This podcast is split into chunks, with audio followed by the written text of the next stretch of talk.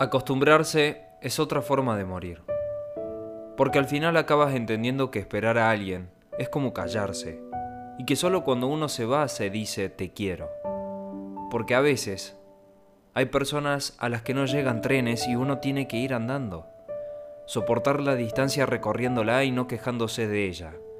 Porque al final, la soledad solo es un prólogo que dura hasta que dejamos de cerrar la puerta con la intención de que alguna persona se atreva a llamar.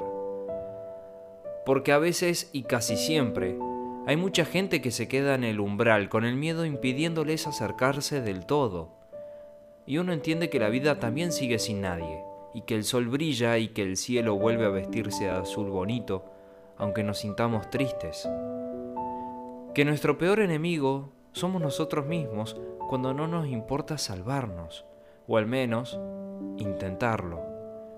Que de nada sirve amar las cicatrices de otros si ni siquiera podemos aguantarnos la mirada. O que de nada sirve pedir que nos acepten si vamos juzgando a los demás sin conocerlos. Porque las personas son más de lo que dicen y lo que callan hay que aprender a escucharlo con el tiempo.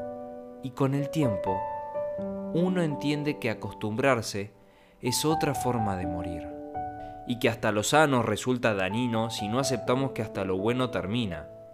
Porque también hay que aprender a irse, al igual que aprender a dejar marchar y a no llegar a ningún sitio. El error más grande del mundo es cometer un error y no ver que estamos más cerca del acierto, y caer y pensar que el dolor no nos cura un poco. Se vive sintiendo, no hay otra forma.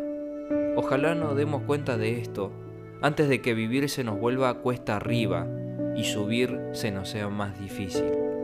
Ojalá amemos lo máximo posible antes de que no tengamos un cuerpo al que mirar cada mañana, y una boca a la que vestir con cada beso, y una mano en la que encajar con nuestra mano.